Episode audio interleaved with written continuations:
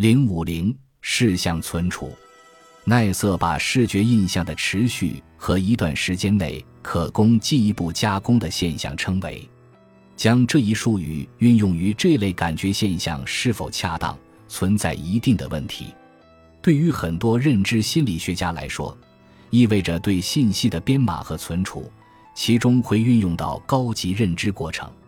尽管事项记忆确实涉及某些存储机制，但是最近的研究表明，它似乎与注意等高级过程无关。视像存储本质上是视野内大量事物的快照，每一张快照大约持续一秒。这些快照的作用在于让大脑的加工赶得上眼睛接受视觉信息的速度。很多研究者发现，输入的信息准确地存储在视像记忆当中，但是如果不转入进一步的加工过程，它们就会在二百五十毫秒至四秒的时间内迅速消失。问题是，当做出口头报告时，就是说，从迅速消退的感觉登记器中读取视觉信息时，参与者是否会丢失一部分信息？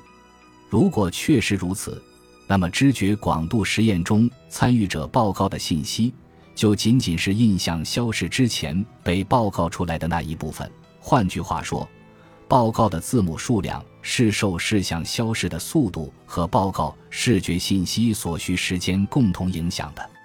斯珀林推论道：如果参与者试图报告视像记忆中的所有字母，由于视像在消失中，参与者很可能只能报告一部分字母。如果他能设计出一种方法测试部分记忆或者部分字母。就可以测得视觉存储的实际容量。斯珀林发明了一种部分报告法，这种方法在五十毫秒的时间内向参与者呈现类似下文所述的字母阵列。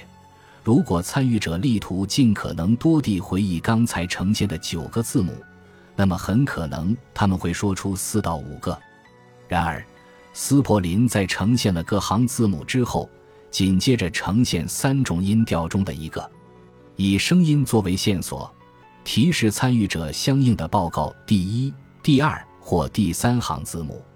换言之，参与者能够对信息进行部分报告。结果是，参与者几乎每一次都能正确的报告一行的字母。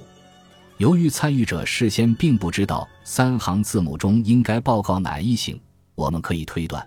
所有九个字母都能够回忆出来，因此感觉存储器中应该至少可以存放九个项目。斯珀林的工作的另一个特点是他改变字母呈现和声音信号呈现之间的时间间隔，从而能够测量事项存储完全消失之前可以保持的时间。如果声音信号的滞后超过一秒，回忆的成绩就下降到了全部报告法的水平。为了估计这种非常短暂的信息存储的消退特性，有研究改变字母呈现和线索呈现的时间间隔。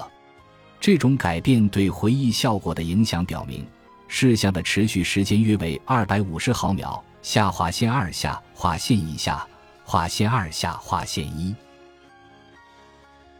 本集播放完毕，感谢您的收听，喜欢请订阅加关注。主页有更多精彩内容。